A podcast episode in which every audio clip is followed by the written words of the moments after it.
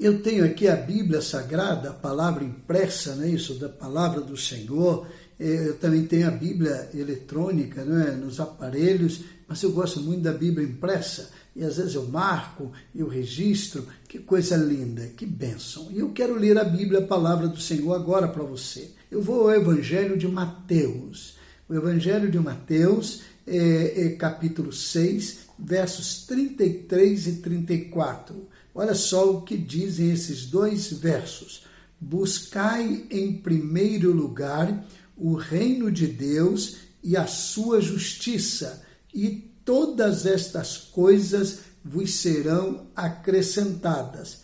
Portanto, não vos inquieteis pelo dia de amanhã, pois o amanhã trará os seus cuidados, as suas preocupações.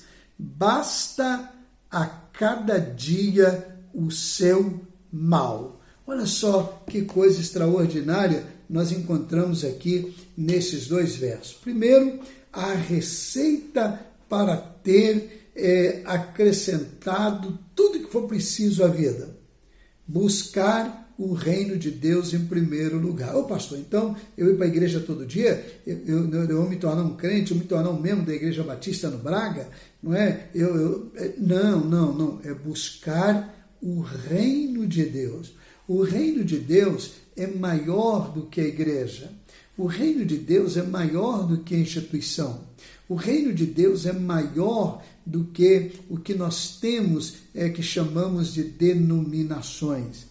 O reino de Deus é maior do que até aquilo que a gente crê, não é? Os nossos dogmas, os nossos pressupostos, a nossa teologia, vamos chamar assim. O reino de Deus é maior do que isso tudo. É buscar o reino de Deus é realmente assumir um compromisso com o Senhor e que implica num, num caminhar aqui no mundo, sempre buscando saber o que, que Deus quer que eu faça aqui neste mundo. Veja bem, nós estamos num período de pandemia, não é verdade? Então, eu já percebi, tenho recebido assim, muitas reclamações, pessoas, é, empresários, pessoas que é, mantêm aí o é, funcionamento de comércios, e algumas estão, é, é, no caso, onerando não é isso, colocando um valor maior no preço da mercadoria. Não é? Eu cheguei até a ver uma, uma comparação por exemplo, o ovo que você comprava uma cartela de 30 ovos está com um aumento aproximadamente de 30%. 30, eu fiquei curioso. E eu fui perguntar umas galinhas lá, o que, que houve? Vocês aumentaram o preço lá para colocar o ovo, para botar o ovo? Aumentaram o preço, as galinhas disseram, não, nós não, nós não cobramos nada mais, o valor é o mesmo. Então, quem está cobrando mais? A gasolina diminuiu um pouco, não é transporte, sabe o que é isso? São pessoas que se aproveitam, são pessoas que se aproveitam de uma situação e taxam, querem ganhar mais, querem, querem se aproveitar daquilo. Olha, certamente essas pessoas não dizem assim: o que, que Deus quer que eu faça neste momento? O que, que Deus quer que eu agora apresente a Ele? Buscar o reino de Deus é buscar saber a vontade do Senhor e cumprir esta vontade no mundo. Olha, Deus não precisa da minha pregação. Pastor, por que, que o senhor está pregando aí então? Eu estou imaginando que eu estou levando uma palavra dele de encorajamento, de fé, de esperança, mas Deus não precisa disso não. Isso é para gente aqui. Deus não precisa do meu canto, do meu louvor, do meu cântico. Aliás, do meu aqui não precisa mesmo, né?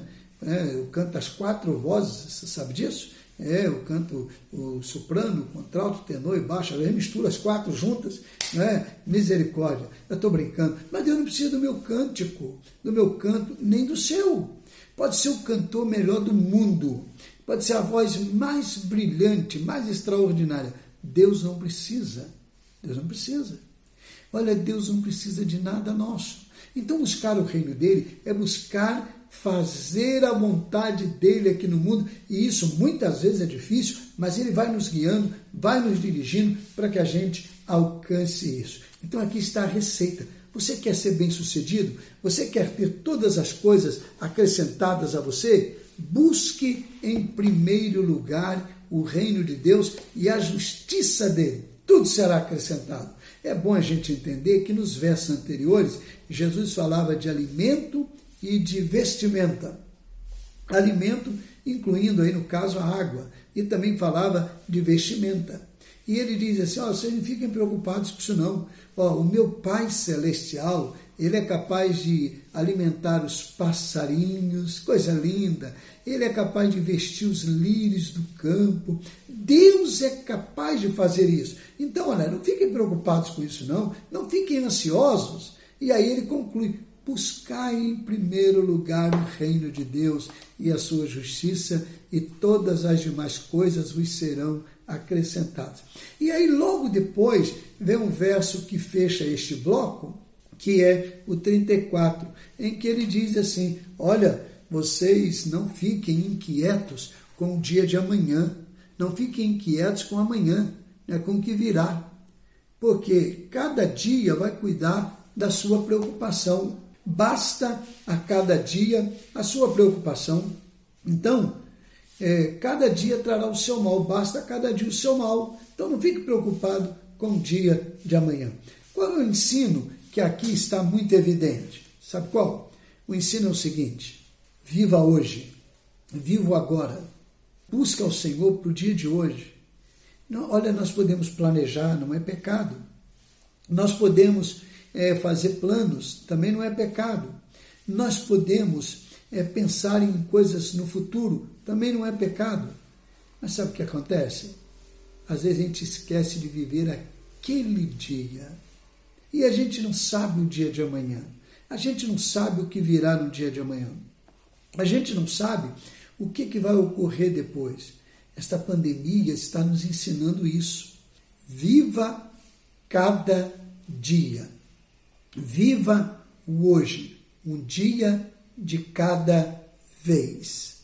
E o interessante é que há uma sabedoria nesta é, leitura, nesta orientação do Senhor Jesus. Não é isso? Viver é, um dia de cada vez. Sabe por quê? A gente às vezes é capaz de criar sofrimento com aquilo que não vai acontecer. Eu sei que nós estamos agora num momento apreensivo, num momento preocupante. Eu sei que a gente está agora numa situação é, que, que, que causa ansiedade, né, cria um ambiente assim de preocupação, de tensão. Eu sei, mas se a gente falar assim, eu vou viver cada dia, cada dia. Está aqui a receita do Senhor Jesus. Não é isso? O dia de amanhã vai trazer a sua preocupação e Deus vai também me dar a direção sobre aquele dia. Então, meu irmão, minha irmã, meu amigo, você que me acompanha agora, olha, busque viver cada dia na presença do Senhor. Busque experimentar como Deus vai te sustentar naquele dia. É interessante que a Bíblia sinaliza isso há muito tempo. Por exemplo, quando a Bíblia fala da experiência do povo de Israel, não é lá no, naquela caminhada no deserto, teve um momento que o povo não tinha alimento. Então Deus é, falou para é, Moisés: Olha, eu vou providenciar alimento para vocês todo dia. Eu vou mandar um maná. Todo dia terá maná para vocês. Um alimento especial. Veio direto do supermercado celestial e todo dia o povo tinha alimento. Só que Deus falou assim: Olha vocês vão lá no campo e vocês vão pegar uma quantidade para aquele dia. Toda a família pode pegar, tinha lá a medida. Então vai lá e pega para aquele dia. Sabe o que, que alguns fizeram?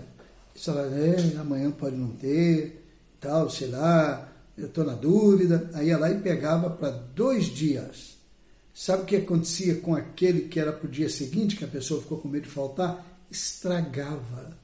Estragava dava bolô, é? e aí tra trazia um transtorno, até mesmo de higiene, estragava. Aí Deus chamou Moisés e falou assim: olha só que povo desobediente. Todo dia eu vou mandar o maná do céu. Tem provisão para todo mundo, tem alimento para todo mundo. Eu vou mandar, mas cada dia, cada dia. Olha só que coisa linda. Será que você está preocupado? Semana que vem, como é que vai ser? Mês que vem, como é que vai ser? Se durar mais um mês, se durar mais dois, como é que vai ser? Como é que vai ser? Não, não vai ser. Cada dia, um dia de cada vez. E Deus vai nos dando vitória, vai nos dando alegria, vai nos dando encorajamento, vai nos dando paz, vai nos dando equilíbrio, vai nos dando solução, e louvado seja o nome dele, porque vai chegar um dia que ele vai dizer assim: acabou, não, agora não tem mais, está vencido este inimigo, e a gente vai prosseguir com alegria. Quando Jesus veio aqui à terra e ele diz: Olha, vocês querem ter um compromisso comigo? É, quem quer me seguir, quer assumir um compromisso comigo? Olha, se alguém quiser, se alguém quiser, primeiro, negue-se a si mesmo. Quer dizer, você tem que reconhecer que você não pode é, resolver os seus problemas, que você não é capaz de dirigir a sua vida. Então você tem que negar a você e confiar em mim. Segunda coisa, tome cada dia a sua cruz. Cada dia, tome a sua cruz. E aí vem me seguir. Olha só que coisa linda. Que palavra abençoada do Senhor Jesus. Que palavra motivadora. Que palavra de, de coragem. O Senhor Jesus disse: cada dia tome a sua cruz. Meu irmão, minha irmã, meu amigo, hoje é o dia de você tomar a cruz de Jesus e assumir o compromisso com Ele. Amanhã, Deus vai orientar. Hoje é o dia de você pensar no que Deus pode fazer com você. Não é isso? Então, é, agora, é hoje. Amanhã ele vai dirigir tudo. Ele vai dizer para você: meu irmão, eu te amo, eu quero ver você vitorioso, confie em mim cada dia. Hoje é o dia que você pode dizer: Eu quero me entregar a Jesus, eu quero me render a Jesus, eu quero confiar em Jesus, eu quero dar a minha vida para Jesus. Louvado seja o nome dele. Ah, que coisa linda, que coisa linda. Você crê, você confia que Deus é capaz de dirigir sua vida? Eu quero convidar você a curvar sua cabeça agora. Eu quero convidar você a se reconciliar e voltar Olha que coisa linda, tem gente nesse período que está refletindo. Não é isso? Eu não podia parar para isso, eu não tinha tempo para aquilo, eu não tinha. Agora tem tempo, porque teve que parar. E Deus está falando no coração dessas pessoas dizendo assim: dê um tempo aqui para o relacionamento comigo, porque você terá todo o tempo, todo tempo, e todo tempo nesse sentido aqui significa eternidade. Você não vai ter contagem do tempo. Você vai ter uma eternidade para morar comigo. E aí você vai viver na presença do Senhor.